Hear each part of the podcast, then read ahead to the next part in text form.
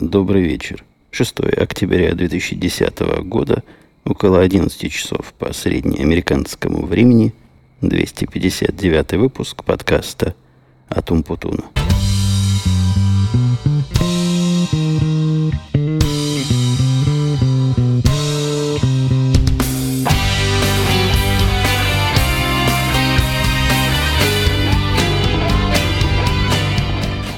Никакого оправдания, почему сегодня я записываю вне второй на Первильской студии, вне стационарного оборудования, в голову мне не приходит.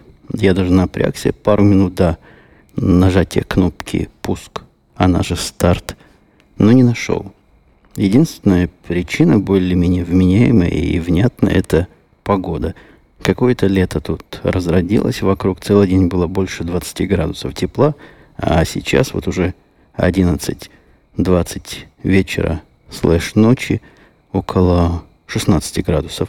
То есть тепло и на улице, и просто грешно такой возможностью не попользоваться и, и поэксплуатировать последние как бы летние деньги. И я знаю, мои слова многим моим слушателям, большинство моей аудитории статистически из города Москва, это как серпом по сердцу, и потому что мой iPhone, который я держу в левой руке и, и над которой посматриваю, где у меня в Evernote переносном все небогатые на сегодня темы записаны. Так вот, этот iPhone говорит, что 0 градусов, то есть холодина, заморозки на почве. И даже, прямо говоря, не побоюсь этого слова, мороз в этом городе Герой Москва. Кстати, по поводу городов, там пришел где-то мне обиженный комментарий, когда я удивился, почему – Новосибирск на третьем месте. И я не помню, было ли такое или нет, но, наверное, слушатель придумывать не будет. Слушатель обиженно сказал, чего ж я удивляюсь, Новосибирск третий по размеру город. И вовсе никакая не дыра, и вовсе никакая не деревня, и вовсе никакая не провинция. Я про третье по количеству слушателей этого подкаста имею в виду подкаст, если вы вдруг не знаете, куда пришли, это подкаст.умпутун.ком да, я давно так уже не выговаривал название, что подзабывать стал. И, и там все это, да, происходит, проистекает подписка и, и все прочее. Кстати, я пару выпусков, по-моему, уже не выкладывал подкаст на Хабр, и как-то это не вызвало никакого обуруления и никакого возмущения, да и количество людей, которые там его слушали, видимо, уменьшается со временем. И я надеюсь, не потому, что они уходят перестают слушать, а просто идут на вот тот самый правильный сайт, название которого я вам несколько десятков секунд назад напомнил. Так вот, не знаю, какая погода в Новосибирске, обижать не буду, хотя, конечно, определенный повод. Про Москву сказал, зато и про Питер промолчал, то есть обидел сразу два вторых по аудитории города. Держу я в руке iPhone 4, вот тот самый, который, по-моему, к моменту прошлого подкаста – только мне доставили, с которым я тогда еще не поигрался, за отчетный период наигрался как следует. И вот первая тема, которая у меня здесь в шоу-нотках написана, так и написано Ипчон 4 и его вау-фактор. Ипчон, по-моему, хорошее для него название, типичнейший Ипчон. Держу в руках и, и вижу, что это самое держу. Я, как вы в курсе, на фонетической раскладке клавиатуры, и поэтому забывший переключиться, вот так примерно и получается. Когда я на работу приехал первый раз и хвастался всем новеньким айфоном, меня один из здравомыслящих и холодноголовых товарищей спросил, ну вот, есть у тебя iPhone, чем он так крут, и объясни мне, почему мне вдруг надо свой 3GS или Жонин 3GS менять на вот этот самый четвертый они, многие, кстати, считают, что раз он 4, значит он 4G. Пришлось их разочаровать. Никаких там 4G и, близко. Нет, просто iPhone номер 4. Итак, по поводу вау-факторов и по поводу моего общего впечатления, я упомянул в этом разговоре три вау-фактора. Ух ты, коты где-то. И собаки. Видимо, собаки загнали котов на заднем плане. Возможно, самые ухастые из вас могут это прослушать то есть услышать. Прослушают наоборот те, которые невнимательны или страдают слухом. Так вот, я назвал три фактора там в офисе, потом, подумавши, добавил четвертый. На настоящий момент я четыре фактора для себя нахожу. Во-первых, это скорость. Скорость этой железки, конечно, баснословно великолепна, особенно по сравнению с тем 3G айфоном, который был у меня до этого. Ощущения о, такие, ну, как от iPad. Я даже не знаю, как правильно передать. То есть все работает так быстро, как ожидается, и даже не кажется, что надо бы быстрее. Все срабатывает мгновенно, никаких задержек нет, никакого субъективного и невыносимого и отвратительного ощущения тормознутости. Ну вот как, например, когда вы на нормальном компьютере запускаете виртуальную машину, у вас все начинает тормозить, и виртуальная машина тормозить, и основной ваш компьютер. Вот никакого такого гадкого ощущения невнятных и вязких тормозов нет. Везде он работает быстро, и, и да. И, на мой взгляд, это самое главное. Второе, по главности, вы будете смеяться. Я бы сам смеялся, если бы мне сказали, что я это буду вам тут втирать. Второе, по главности, это камера. Камера в нем оказалась, я не скажу, что на редкость удачная, но по сравнению с теми, что у меня были в других телефонах, ну и сравнивать нельзя. Это камера, которой можно даже не условно, а совершенно реально пользоваться в тех ситуациях, когда мне камеры не хватает. Когда идешь по улице, чего-то увидел, захотел щелкнуть, или как, какой-то момент захотел его запечатлеть. Я даже одно время носил с собой фотоаппаратик маленький, но вы понимаете, это процесс. Надо не забыть его в сумку положить, потом из сумки вынуть. В общем, небольшая, но определенная головная боль, и поэтому в нужный момент оказывается, что фотоаппаратика даже маленького с собой нет. Телефон же с собой есть всегда. С собой у меня всегда даже целых два телефона. И вот у этого камера вполне и вполне юзабельна. Даже камера в видео, в видеорежиме, то есть съемки видео, она тоже условно можно и пользоваться, хотя, конечно, отсутствие стабилизации – оптической, это страшное дело. Надо держать ее на прочно сведенных и прижатых к телу руках и при этом не дышать. Ну, примерно как при стрельбе из винтовки. Лучше, наверное, из положения лежа снимать, широко раскинув ноги. А, а иначе будут трясунчики. Я выкладывал, по-моему, в Твиттере пример в видео. Я там даже старался не дергаться. А все равно дергается страшное дело – Третье не совсем относится к аппарату, хотя в том числе и к аппарату. Это многозадачность, как бы многозадачность. Ну, это такая долгая спорная тема. Мне показалось тот вид многозадачности, когда у меня целый ряд приложений как бы работают, и быстро между ними можно переключаться, хотя я понимаю все эти технические и изгибы, и технические выверты о том, что как бы засыпает там кто-то. Но субъективно иметь радио, которое играет в какой-то левой программе, и, и в это время делать что-то другое, не прекращая прослушивание какой-нибудь левой э, Last FM, это, это круто. Это не хватало раньше, и, например, можно две таких тяжелых программы, вот как то же самое э, Last FM и ну, программу навигации. Если бы мне вдруг захотелось, я пробовал запускать, все работает. Что работает весьма условно, ну, как все остальные компасы, которые я пробовал, это компас внутри. Вы знаете, тут есть компас, который должен показывать на север. Показывает он на север с вероятностной какой-то поправкой, то есть в процентах 30 случаев, что я проверял, его север совпадал с моим севером. После вращения на месте север меняется – в принципе, можно движениями тела заставить эту штуку показывать в нужное место. Ну, в то место, в которое я предполагаю, что север есть. Так что доложу вам все-таки по солнцу надежнее, ну и по мху надежнее ориентироваться, чем по компасу в этом самом айфоне.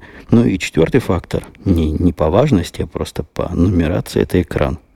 Экран у этой железяки великолепен целиком и полностью. Тут не убавить, не прибавить. Лучше всяких других экранов, что я щупал, да, наверное, во всех устройствах, которые мне попадались в руки, он действительно настолько вау, насколько рассказывали первые люди, обозревшие и получившие в руки iPhone. Его ваувость, конечно, не отменяет размерчика, то есть при том, что все там видно, но все маленькое. Человеку, привыкшему к iPad, а об этом тоже были статьи и были грустные комментарии о том, что ж ты Apple надела, выпустила iPhone 4, с которым уже iPad рука не тянется. Ничего подобного. Там все, конечно, четко видно на этом айфоне. На экране буковки отлично различимы, но мелкие. У меня, если есть выбор для чтения новостей, воспользоваться айфоном либо iPad, я всегда, всегда и без всяких исключений выберу iPad. Ну, в общем, и, и в целом, и в частности, сказать, что я наткнулся на какие-то недостатки и жалею о покупке, не могу. Во-первых, покупка недорогая, 200 долларов. Ну да, я, я опять же знаю, что в Москве, в Санкт-Петербурге и даже в Новосибирске он стоит дороже. Но проблемы индейца шерифа не волнуют, и у меня он стоит 200 долларов с продлением контракта. А, а старый свой iPhone, я тоже об этом в Твиттере говорил, отдал жене. Кстати, с ним не знаю, как дальше будет и что за счета придут. Я там нашел функцию отключения использования э, передачи данных по сотовым сетям. Надеюсь, он ничего тянуть не будет. Потому что у жены в плане тарифном никаких айфоновых штук нет. Я просто вынул карточку из ее старого телефона и вставил в iPhone. Посмотрим. На первый счет, надеюсь, не ужаснемся. Кстати говоря, это я поскрипываю, поскрипываю диванчиком, на котором тут сижу, вешу. Говоря, прослезимся и удивимся, пришел недавно счет из больницы, в которой, в которой мне эту операцию слэш-процедуру производили. Я в прошлый раз об этом рассказывал. Счет, ну, вы знаете, страховка в Америке нужна и нужна всякому. Мое это знание было до последнего момента в большой степени теоретическое. То есть, ну, то, что страховка нужна, я представлял, потому что мало ли, ну, что, вдруг завтра понадобится пересадка сердца. Но, оказывается, я даже недооценивал ее нужности. Поглядевши на пришедший счет, я увидел там пару интересных цифр. Самая первая цифра – баланс, то есть нет, то есть сколько мне платить надо. Она неприятно, пора, не, даже не удивила, поразила. Я совершенно напрасно избегаю этого сильного наклонения. Не, наклонила, поразила, удивила. В поддых ударила, там было около 1200 долларов денег, которые я должен заплатить из своего кармана. А оставшаяся часть суммы, она около, по-моему, шести с половиной тысяч, вот оставшуюся часть, или даже семи, заплатила страховая компания. Ценообразование, конечно, мягко сказать, элитное, то есть ну, чтоб меня что за 8, что же с человеком такое можно делать, за что потом брать 7-8 тысяч. Но суть остается сутью. Самому такое платить было бы грустно, обидно и, и тяжело. И тысячу жалко платить, 1200, а представьте 7, 6, 8 тысяч. И болеть не захочешь в такой ситуации. И если вы спросите, а откуда такие самостоятельные оплаты, если есть медицинская страховка, то я вам скажу, это очень просто. Там есть такая часть, которая своя, которую ты должен выплатить в процессе страхового периода. И они стараются с меня, с семьи ее взять.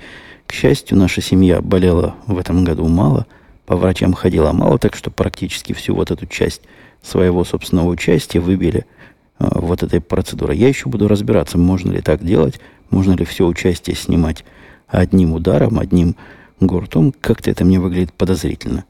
Ну, может быть, может быть и правильно. По цифрам там все сходится. Нигде меня не дурят, все в порядке. Что касается цены, ну да, вот такая цена медицинского а, обслуживания, конечно, неудивительно, что при такой цене тебе а, ухаживает, обхаживает там 10 человек. Может, они по часам потом считают, умножают на количество людей. Ну, все рассказывает. Короче говоря, страховка нужна, если вы собираетесь жить в Америке – и не имеет страховки 33 раза. Я вас умоляю, подумайте. Возвращаясь к айфону, который я тут сам себя сбил со всех тем, вот я его опять открою, посмотрю, что написано. Я уж не знаю, что про iPhone сказать. Ну, iPhone, он и есть iPhone, да. Вот вопрос был Евгения Костина. Мне пришлось эту железку глазам поднести, чтобы прочитать его имя.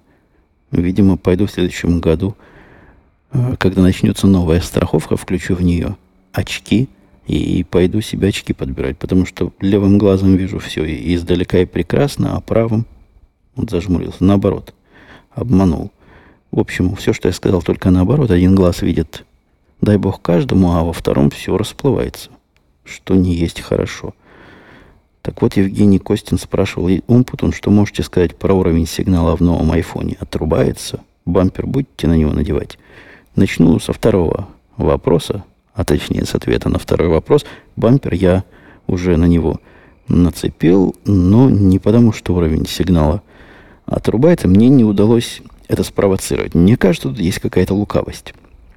Все остальные телефоны, которые у меня в доме, я могу найти такое положение в доме и такое, такой хват, а телефонов у меня пару BlackBerry и Sony Ericsson, э, какой-то Motorola есть, кто там еще есть, Nokia есть. Вот все эти телефоны я могу заставить потерять немножко сигнала. Ну, заметно по палкам их, по уровням сигнала, чтобы, чтобы они провалились. Уровень приема у меня как раз хорош для эксперимента, то есть не хороший, низкий уровень. Для эксперимента удачный. Есть такие места, где можно усесться даже без всякого охвата и получить всего одну, полторы, две палочки.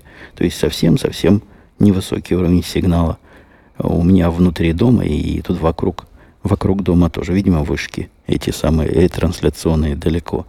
Так вот, с айфоном мне не получилось. Хватая его так и сяк, и заскорузлыми руками туда-сюда, и жирными руками, и мокрыми, и сухими, и солеными, любыми руками не удалось никак его обидеть. Мне кажется, есть в этом лукавость, и заключается она в том, что он уровень сигнала с какой-то инерцией показывает. Ну, это лично у меня такое предположение. То есть вы его ухватили, уровни стоят, вы начинаете, отпускаете, начинаете двигать, и видите, как уровни меняются немножко во времени сдвинуты. А, не знаю, опять же, насколько мое предположение верно, ничего подобного я нигде не читал, может быть, это мой личный психоз. Но, тем не менее, как я его не крутил, как ни мотал, не удалось мне добиться заметного или хотя бы э, связанного с моими действиями падения этого самого уровня. Бампер делал исключительно из-за какой-то склизкости голову устройства. Не ухватистое, но я уж привык в прошлом айфоне, что его берешь в руку, и оно там хорошо сидит. Я надеялся, честно говоря, что и бампер это обеспечит, причем бесплатный. Ну, почему бы не взять? Я еще попал под бесплатную а, раздачу этих бамперов, что технически очень просто. Поставил специальную программку для айфона – нажал кнопочку «Послать», выбрал, какой послать, и он пришел недели через две, наверное, прямо к дому, прямо к порогу. Бампер оказался хлебковатый. Ну, на первый взгляд, да и на второй. И я его не меняю, потому что остальные, которые я смотрел, чехлы и бампер, они не намногим лучше. И, наверное, я с этими останусь. Как-то он не очень плотно сидит на телефоне. Я спрашивал совета людей, что вместо него выбрать, жаловался – но ничего особо отдельного не посоветовали. Посоветовали несколько левых чехлов. Там даже один такой, как кошелек, закрывается. Страшное дело. Мне надо, чтобы чехла было мало. Но чтобы было достаточно для ухватистого о, хвата. Очень не по-подкастерски. Но вот ничего другого не могу представить. Надо, чтобы он в руке сидел плотный и не скользил. Этот бампер зачем-то, который в наборе, зачем-то сделали глянцевым по бокам и вообще по всей поверхности, на редкость глупая идея. Я видел в продаже вот точно такой, только, не глянцевый, фирмы Гриффин, по-моему. Вот, скорее всего, это будет кандидат на замену. Но, еще раз скажу, бампер не для того, чтобы этот самый хват, убивающий уровень сигнала, как-то компенсировать и изгладить. Несомненно, я на телефоне зацепился дольше, чем планировал и дольше, чем собирался, ну, как-то эта тема, видимо, э, видимо, вызвала отклик в какой-то моей душе, в какой-то частичке, той самой единственной неповторимой моей душе. Нагнали хаоса. Это вторая подтема. Хаос я рассказывал, что мы начали смотреть с месяц назад. И вот, да, за месяц, вы представляете, какими темпами, какими количествами. Как-то мы чуть ли не ночью всю сидели, смотрели серию за серией нагнали, и, и теперь смотрим в реальном времени то, что в телевизоре идет. Мне тут рассказывал кто-то, Нико, что лучший перевод хаоса от Lost Film, а ему там возражали другие слушатели, что нет вообще лучших переводов, а в оригинале круче всего. Я, я не спорю, я начал уже смотреть хаос уже в оригинале, то есть как он в телевизоре идет, сразу записывается у меня на DVR. И да, Вообще слов нет. Хотя, на удивление, удачно сделан перевод. Вот, видимо, тот, что я смотрю, это Lost фильм. Мне так кажется. Я пару раз видел их там заставку. И грамотно сделано. Мне трудно сравнить, потому что эти серии я в оригинале не видел. Но атмосфера и характер, и все, что можно передать в переводе, у них передано довольно удачно. Так что не так уж плохо. Видимо, есть люди, которые умеют переводить. Вы знаете, я на переводчиков часто наезжаю, да и, и на этих тоже наезжал, по-моему, в радио Ти привел пример одного из странных мест, переведенных, как бы переведенных из хаоса, но, тем не менее, вполне и вполне достойно. А да, в оригинале лучше, а не смотрю я, не смотрим мы в семье в оригинале, не смотрели. Потому что, во-первых, жена моя отказывается столько иностранного языка на слух сразу воспринимать, а, а во-вторых, ну, жена. И в-первых, и во-вторых. Так что смотрели вот в таком варианте, хотя лично я, конечно, предпочел бы смотреть как есть, без всякого перевода и тем более без всяких субтитров. Косвенно моя следующая тема связана с... Тоже с айфоном. Да что ж ты будешь делать? Но она скорее напрямую с психологией связана или с психопатией. Я выложил в Твиттере несколько фотографий, снятых на айфоне где-то я к работе подъезжал и прямо там с работы и залил в Твиттер. Выложил я под сообщением или вместе с сообщением о том, вот, мол, какие прекрасные фотографии делает iPhone. Просто смотрю и диву даюсь. Ну, я там немножко смухлевал, фотографии еще в HDR сделал. В общем, ожидал качества ваувского. На экранчике качество было очень э, достойное, даже поразительно достойное для телефона, то, что выложилось в Твиттер, оказалось страшнейшим, ужаснейшим, э, абсолютно позорным. Но вот мой первый цифровой фотоаппарат году, не помню в 90 каком, еще в 90-х, наверное, годах, когда это была нечеловечески не дикая экзотика, с одним мегапикселем в камере, он снимал лучше.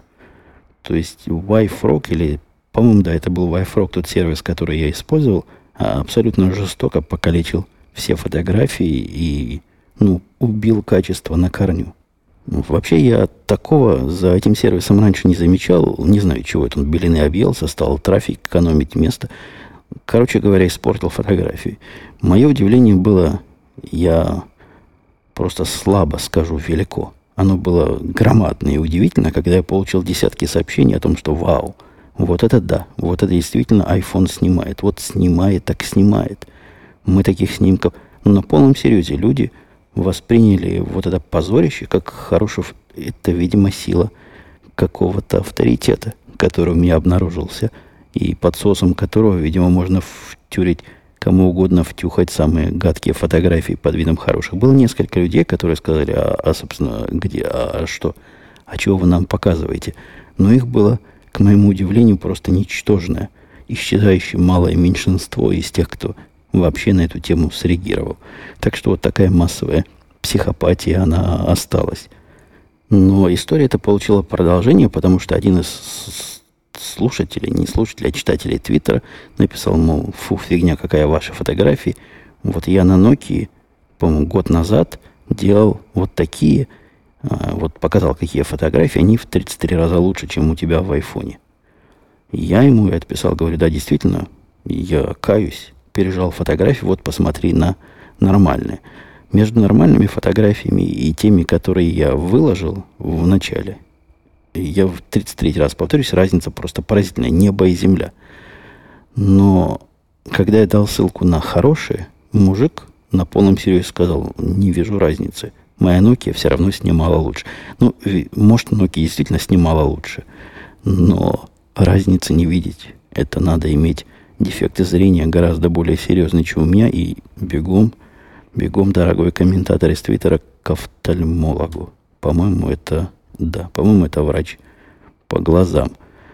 Затеял я рабочий апгрейд компьютеров, переходя всяких телефончиков уже к более плотным рабочим темам, их нельзя. У нас же большая организация, мы серьезные люди. Нельзя просто пойти и купить то, чего надо. А надо запланировать. Вот у нас в марте как раз два года случается всем компьютерам, которые у моих орлов, а там у них MacBook Pro, вы помните, я два года назад об этом процессе, об этом проекте рассказывал. И надо уже сейчас готовиться. Ну, стандартный срок жизни два года, пора менять, устарели.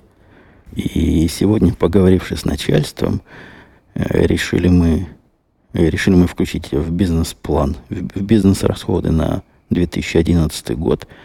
То есть практически эти деньги, эти фонды станут доступны, по-моему, 15 января. Сразу же, как станут доступны, пойду их тратить. Попросил он меня выкатить ориентировочную цену, сколько будет одна станция стоить, сколько на всех, и какие вообще компьютеры я хочу. И я решил дать своим орлам выбор. Ну, то есть, понятно, я им не дам выбирать между Dell и Apple. Это просто смешно. Выбор будет либо MacBook Pro, либо iMac. По цене они, на удивление, стоят не то, что сравнимо, а очень близко. Ну, в той конфигурации, в которую я прикидывал – это самая высокая конфигурация iMac, стоит примерно столько средней конфигурации, но с различными добавочками, которые нам типа памяти, лишних дисков и не глянцевого, наконец-то, экрана MacBook Pro. Вот посмотрим, как народ выберет. Мне почему-то кажется, что все вокруг выберут MacBook Pro, то есть переносной компьютер, а не стационарный, но будет интересная статистика, посмотреть, насколько смерть стационарных компьютеров э, реально и насколько популярность макбуков, даже не макбуков, а лаптопов вообще, переносных решений преувеличена. Ну, если, конечно, у нас будут материалы для таких далеко идущих выводов. И если продолжать тему работы, то не могу не признать, что работа доставала. Доставала днем, доставала ночью, доставала в будние дни, в выходные. У нас тут целый ряд был серьезных кризисов ну, разной степени серьезности. Э, в общем, недели были более активные и более сумасшедшие, чем это бывает в среднем.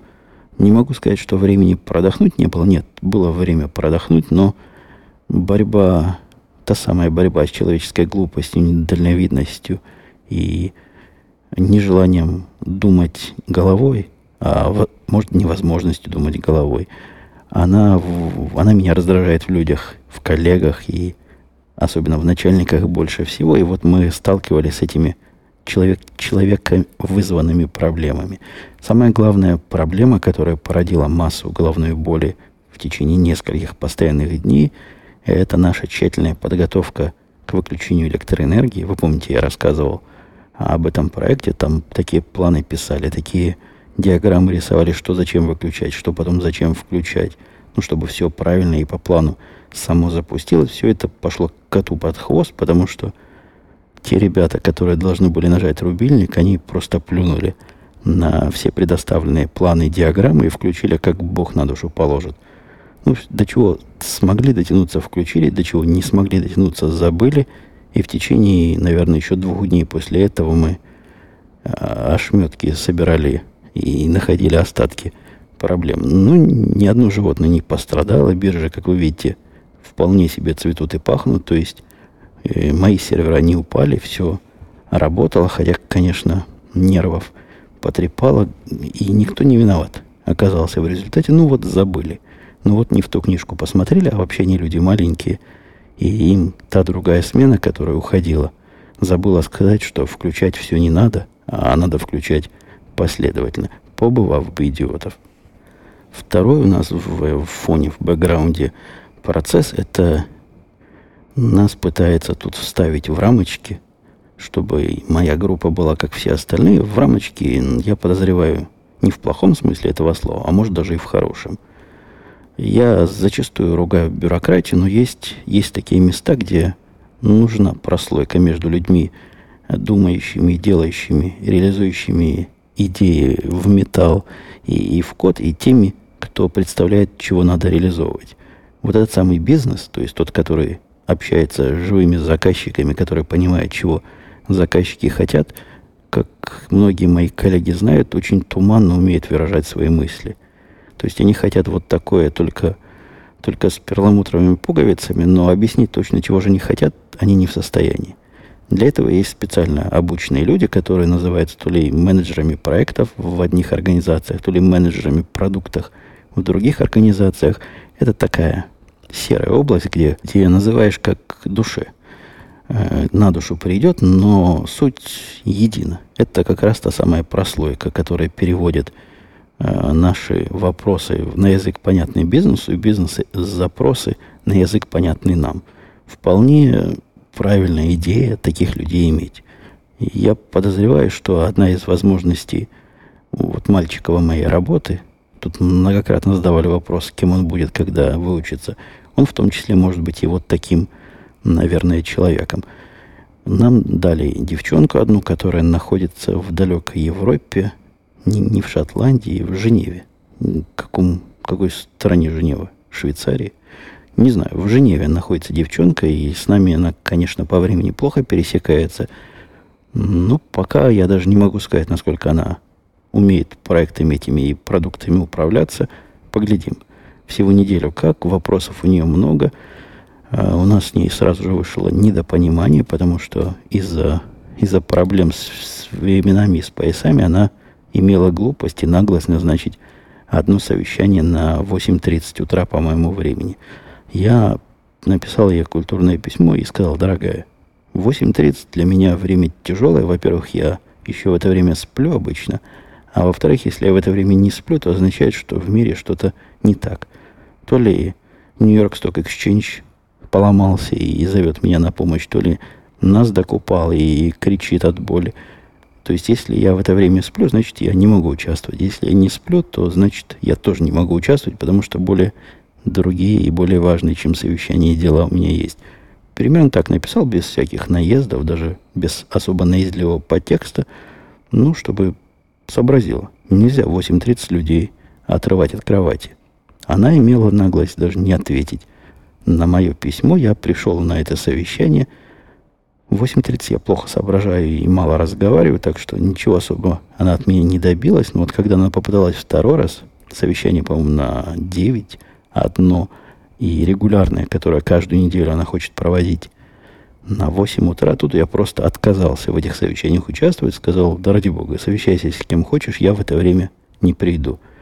Извинялась долго, и в результате перенесли 8-часовое на 10.30. Это минимально раннее время, которое я согласился. А вот то дикое Э, самое раннее на час дня. Я ее проблему тоже понимаю. Она мне прямо сказала, что у нее вот в 5 часов по ее времени, по какое у нее там время GMT, наверное, английское время, и ходит шаттл, и она не может его пропустить, поэтому либо до того, либо после того. Короче говоря, теперь совещание у нее после работы, но зато у меня самое что на есть нормальное а, рабочее время.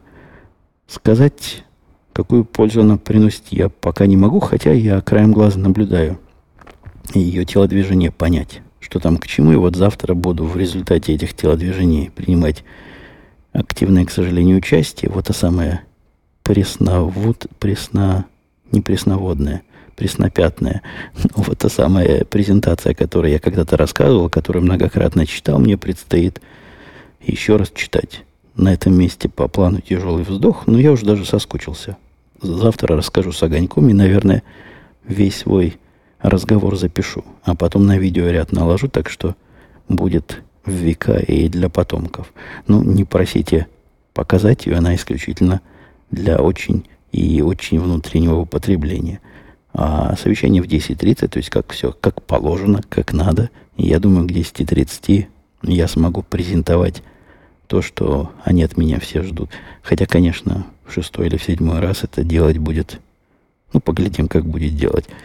Наверное, будет профессионально. Весело, шуточками, прибауточками и с огоньком. В течение уже довольно серьезного времени Меранс мой 661 показывает, что батарейка в самом последнем сегменте.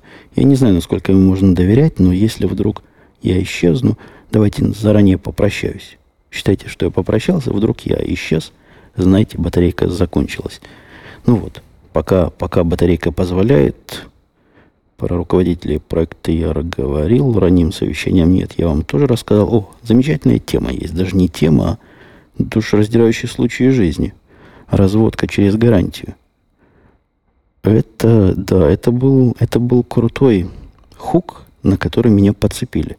Действительно, кроме глупости, вторая Наверное, человеческая беда – это жадность или желание сэкономить, и вот на этом, на этом всякие жулики и, и выкатывают. Позвонили мне люди, которые представились, я уж не помню как, но название их было созвучно с названием той компании, в котором у меня для дома есть гарантия. Я рассказывал эту историю, платишь, по-моему, 400 долларов в год, и тебе эти люди за недорого чинят все, что сломается. Ну, или почти все. Ну, все разумное чинит, что сломается. Так вот, вот эти позвонившие представились как-то, не помню как, но созвучно. Мне показалось, что созвучно, но я понял, что не совсем.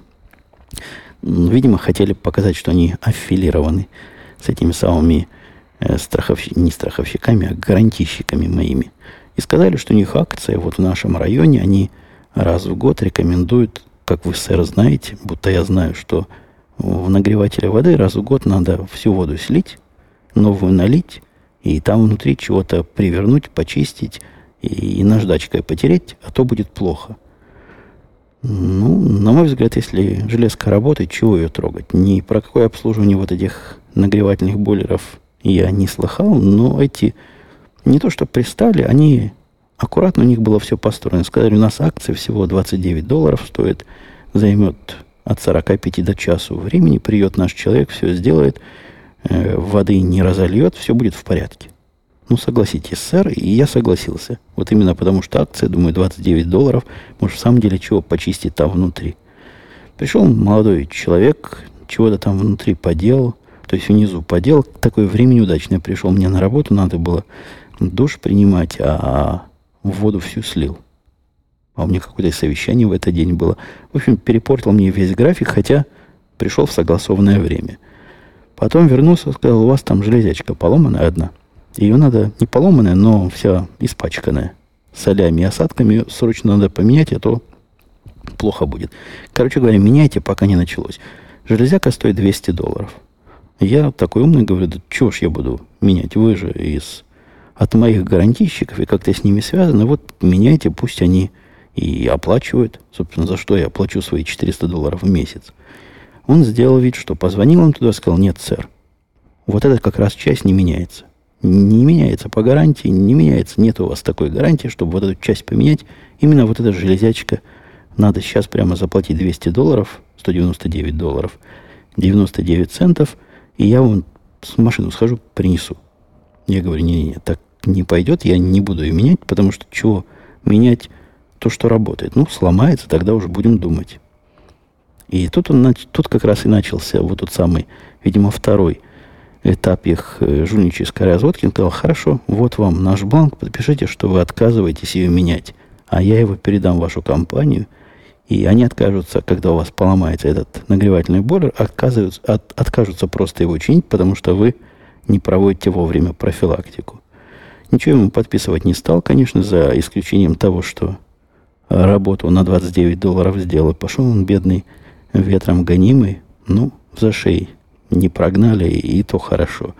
И я потом специально посмотрел контракт, и даже не веря своей способности найти там закорюки, позвонил в компанию, ничего подобного, они об этих жуликах слыхать не слыхали, знать не знали. Это я вам должу.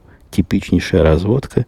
Раз уж человек в дом проник, на 29 долларов сделал работу, наверное, ему можно доверять. И, наверное, он за 200 долларов вам такое вставит, без чего вам не жизнь, а просто каторга.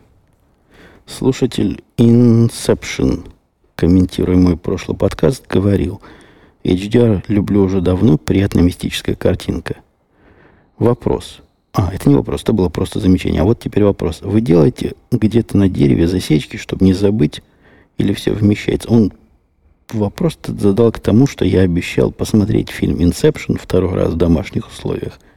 И вот к этому слушатель «Инсепшн» и спрашивает, делаю ли я засечки. Нет, засечки я не делаю, и я не раз уже намекал о том, что собираюсь рассказать по систему организации своих дел, которая определенная разновидность, в одних местах упрощенная, в других местах усложненная – а, довольно известной в местных кругах, да и, наверное, среди многих моих слушателей системы GTD. То есть, как это по-русски даже не знаю перевести. В общем, делай свои дела, чтобы были сделаны. О, такой вот литературный перевод. Система, короче, организации списка своих дел а, особо, короче, не получается, потому что список большой, и там есть несколько ключевых моментов, которые я пытался рассказать в одном из подкастов из UTP. У меня, может быть, вы не в курсе, есть такой utp.podcast, нет, не подкаст, utp.umputun.com, и там подкасты на более-менее технические темы.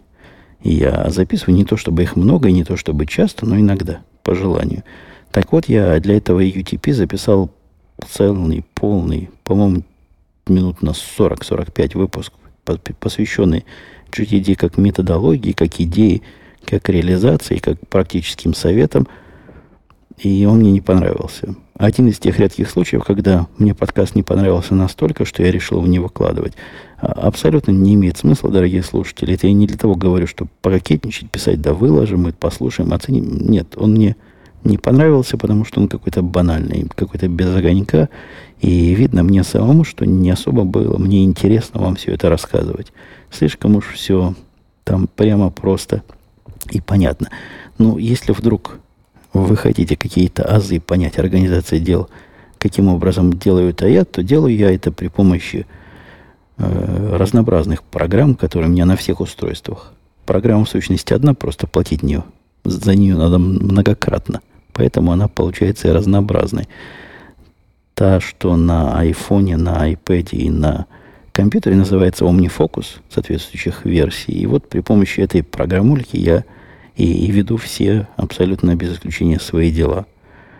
Ну, разве что темы для подкастов я там не собираю, хотя однажды пробовал. Мне не показалось удобным, в этом смысле Evernote все-таки рулит сильнее. Хотя можно и для этого использовать. А так для всех своих рабочих дел, для всех своих личных дел, для всего остального, для всякой информации, связанной с проектами и выполнениями – и выполнением этих проектов я туда все и заношу. Вообще идея вот этого GTD, она интересная. Если в двух словах, то она строится на трех, наверное, китах, хотя может, и, и большее количество там китов есть. В монументальном труде там много слов и какое-то количество смысла есть, хотя мне оригинальный труд не особо и пришелся по вкусу. Я читал его э, больше, чем один раз, полтора раза в оригинале, и похоже на книгу, вы помните, было Карнеги, как перестать беспокоиться и начать всех любить и начать жить. Вот она в каком-то идиотском, оптимистическом стиле написана, и в оригинале. Это не проблема перевода. Э, в псевдо таком науч, псевдонаучно-популярном. Я бы его так объявил. А, а если на языке простых смертных, то идея в том, что все дела, которые у вас есть, необходимо не держать нигде, а собирать в одном месте – ну, вот для меня эта программа существует. То есть, как только мне по работе какая-то, какое-то дело, какой-то проект или какая-то задача, я сразу туда заношу. Второй кит в том, что задачи эти надо организовывать определенным образом. Ну, не то, что сортировать по приоритетам. Приоритеты, они как раз ортогональные вот этой концепции. А сортировать по проектам. У каждой задачи есть э, материнская задача, материнский корабль, в котором она прибывает. И, и все вместе задачи как раз проекты организуют. Проекты можно организовать по областям деятельности, то есть проекты могут быть с подпроектами и так далее. Целую иерархию проектов можно построить, но это такой, до этого момента это всего лишь разухабистый лист выполнения туду. Даже в таком варианте, вот если на этом остановиться, на этих двух вещах, это уже вполне практически применимо, и, наверное, процентов 80 тех людей, которые думают, что GTD используют, вот на этом уровне – и его как раз и используют. Есть еще два принципиальных момента, которые в двух словах уже опять же скажу. Моментов два и, и слов два. Там есть могучая концепция, хотя трудно понимаемая, контекстов, который представляет собой э, что они такое представляют, состояние, место, необходимые условия для выполнения задачи. Ну, в банальнейшем примере, который приводится во всех книжках, если вы планируете список покупок, ну вот в процессе моего повествования я уж тут руками даже начал рассмахивать и эмоционально все рассказывать, и батарейки забибикали и сразу же отключились. А я вернулся. Пошел, нашел батарейки, целых четыре штуки вставил, чтобы мысль договорить. Мысль была, по-моему, про контекст я начал намекать о том, что в банальных книжках контекстом покупок в магазине является, догадайтесь сами, магазин. То есть то место, которое вам надо для осуществления действий, покупка молока. На практике с делами конкретными реальными, да, действительно, магазин или гараж или еще какое-то физическое место может быть контекстом, хотя для меня гораздо более полезными контекстами является менее очевидная вещь. Ну, например, у меня контекст состояния духа. Или насколько я сегодня выспался. То есть какие-то физические состояния являются для меня контекстами. Контекстами является для меня, э, ну, компьютер нельзя назвать для меня контекстом. Это постоянно имеющаяся в наличии величина. Но то, в каком ином месте, например, то ли я на удаленном сервере нахожусь сейчас, то ли проверяю почту, то ли хожу в браузере, это все тоже контексты. Я думаю, пофантазируя, вы идею сами поймете и в контексте сможете много чего э, классифицировать, вставить, всунуть.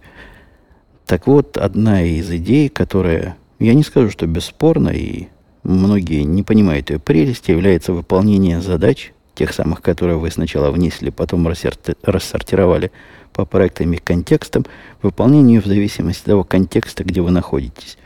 Ну, в том же самом банальном примере, если вы в магазине, то имеет смысл купить не только молоко, но масло, хлеб. Какие-то примеры действительно на идиотов рассчитаны. Но для нас, людей грамотных и понятливых, например, контекст удаленная сессия в терминале может быть действительно полезен для выполнения целого ряда действий, мало связанных между собой. Они не являются частью одного проекта и не направлены на одну задачу, но просто раз вы уж там, или раз вы уж в email программе, ну так сделайте еще чего-то перед тем, как переключите свой контекст. Тут контекст скорее более компьютерное понимание, то есть контекст выполнения, или контекст нахождения, или контекст состояния. Ну, вот такая идея. Вовсе не обязательно именно так делать. Я по настроению иногда плюю на контексты и переключаюсь принудительно. Для вот этого самого принудительного переключения их тоже целая наука в GTD есть. И тоже много комев, копьев сломано, друг об друга разбито – есть там еще важная вещь, которая действительно мне было не очень очевидна, хотя идея простая и прозрачная. Необходимо делать обзор всех своих дел раз в какое-то время, то есть по кругу обойти все дела, уточнить чего про некоторые понятия. А почему, собственно, оно здесь, а я еще три недели назад собирался сделать и не сделал. Да, там во всех этих программах продвинутых есть и сроки выполнения, и когда напомнить о деле, и дела повторяющиеся можно вводить. Короче говоря, вот таким образом я все свое хозяйство и все, что надо запомнить, организовываю. Ну, самая главная проблема, как только научишься GTD пользоваться, это организация. Понятно, теперь как бы все, все это, что организовано и запланировано сделать. Как бы на все на это найти время или желание.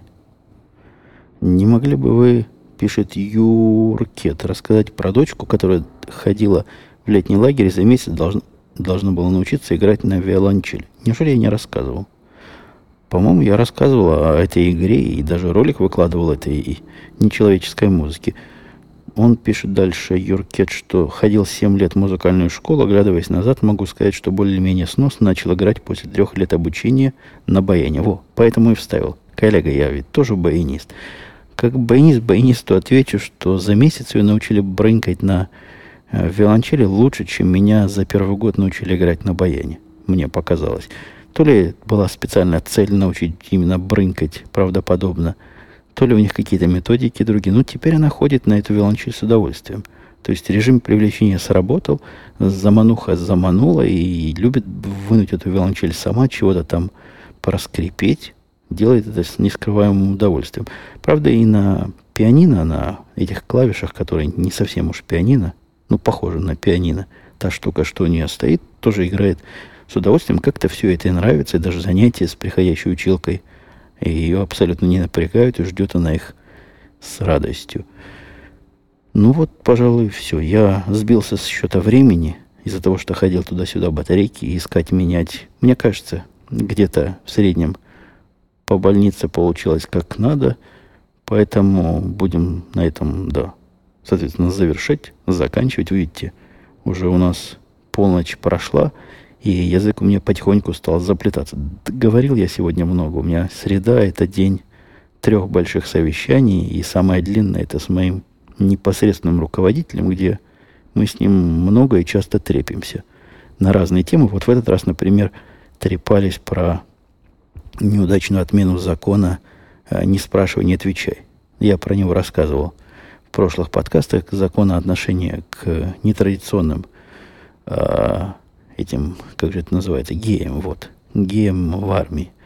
И мы с ним на эту тему поговорили. Ну, прикольно с ним разговаривать, потому что он человек глубоко местный, э, с глубоко локальным мозгом, и м, даже речь его начинает меняться, когда он пытается затронуть такие, с его точки зрения, чувствительные и потенциально политнекорректные темы.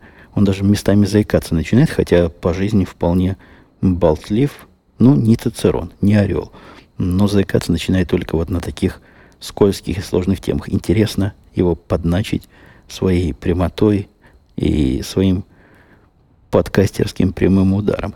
Ну да, я уже начал действительно слова повторять. Пора на покой. Давайте я попрощаюсь. Я, как обычно, надеюсь, до следующей недели. Ну, а там на практике как получится. Надеюсь, не пропадать надолго.